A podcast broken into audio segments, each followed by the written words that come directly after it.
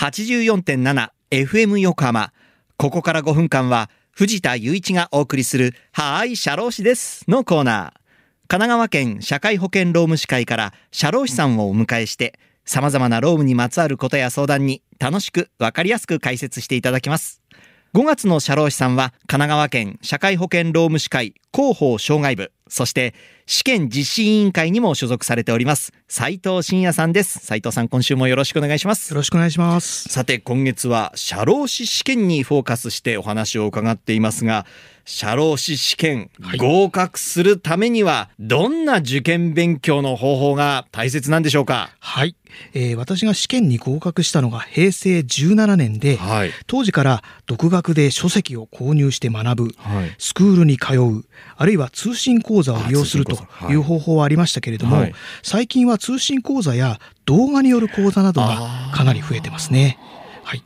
いろんな選択肢がありますので、ご自身のライフスタイルや仕事との両立などを踏まえて、学びやすい効率的な方法を比較検討いただければよろしいかと思います。まあ一つだけじゃなくていろいろちょっとミックスしてじゃないですけれどもね。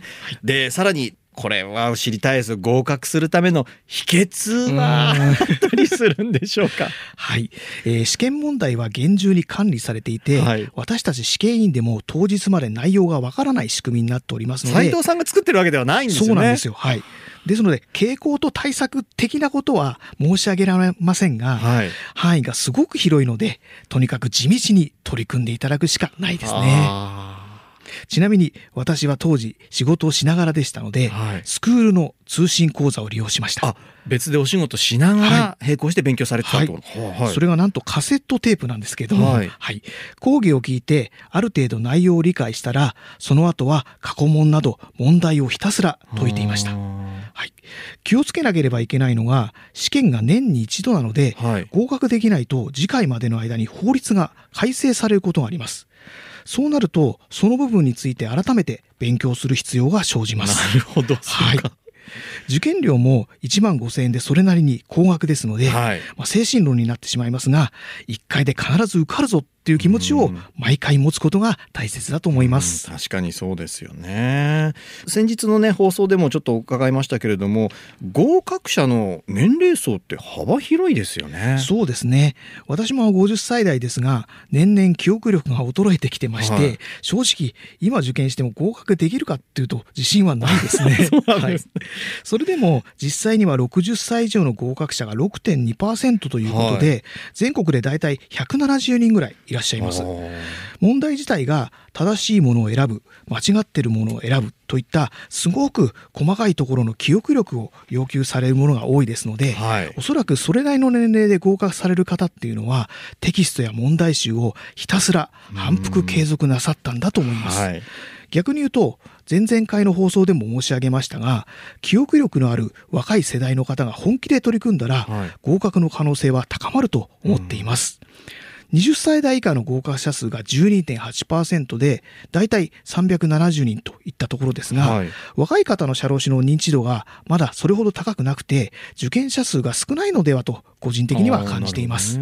はい、このあたり私たちの課題ではありますけれども、この番組は社労士というものをより多くの皆様に知っていただきたいということで始まりましたが、はい。ぜひ社労士になるということも若い世代のリスナー含め幅広い年代の方々に改めてご検討いただきたいと思います。ねえ。記憶力がもうまだねこうフレッシュな状態というかそうです。ね、若い方だからこそ、もう本気で取り組んだら、はい。合格の道門は開ける可能性高いと思います。はい。いうことどうでしょうか？聞いてる皆さんね チャレンジしてみてはいかがでしょうか、さあということで5月はその社労士試験の申し込み期限があるということで今週も告知お願いしますはい。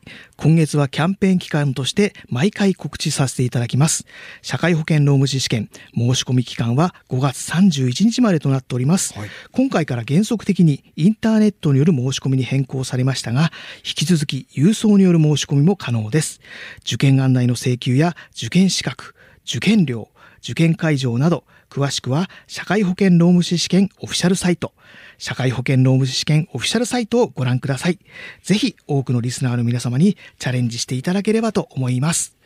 次回は試験合格後の登録方法や様々な活躍の場などについてご案内させていただきますので、今月はぜひ続けてお聞きいただければと思います。はい、ありがとうございます。ということで、リスナーの皆さん、いかがだったでしょうか？はい、社労士です。では、皆さんからのメールもお待ちしています。社労士さんに聞いてみたいことや、このコーナーへの感想もお待ちしています。さて、そろそろお別れの時間です。ここまでのお相手は藤田雄一と、斉藤真也でした。この後は再び、浅見ルナさんのサンデーグッドバイブスでお楽しみください。それでは、はーい、シャロー氏です。また来週の日曜日午後2時30分にお会いしましょう。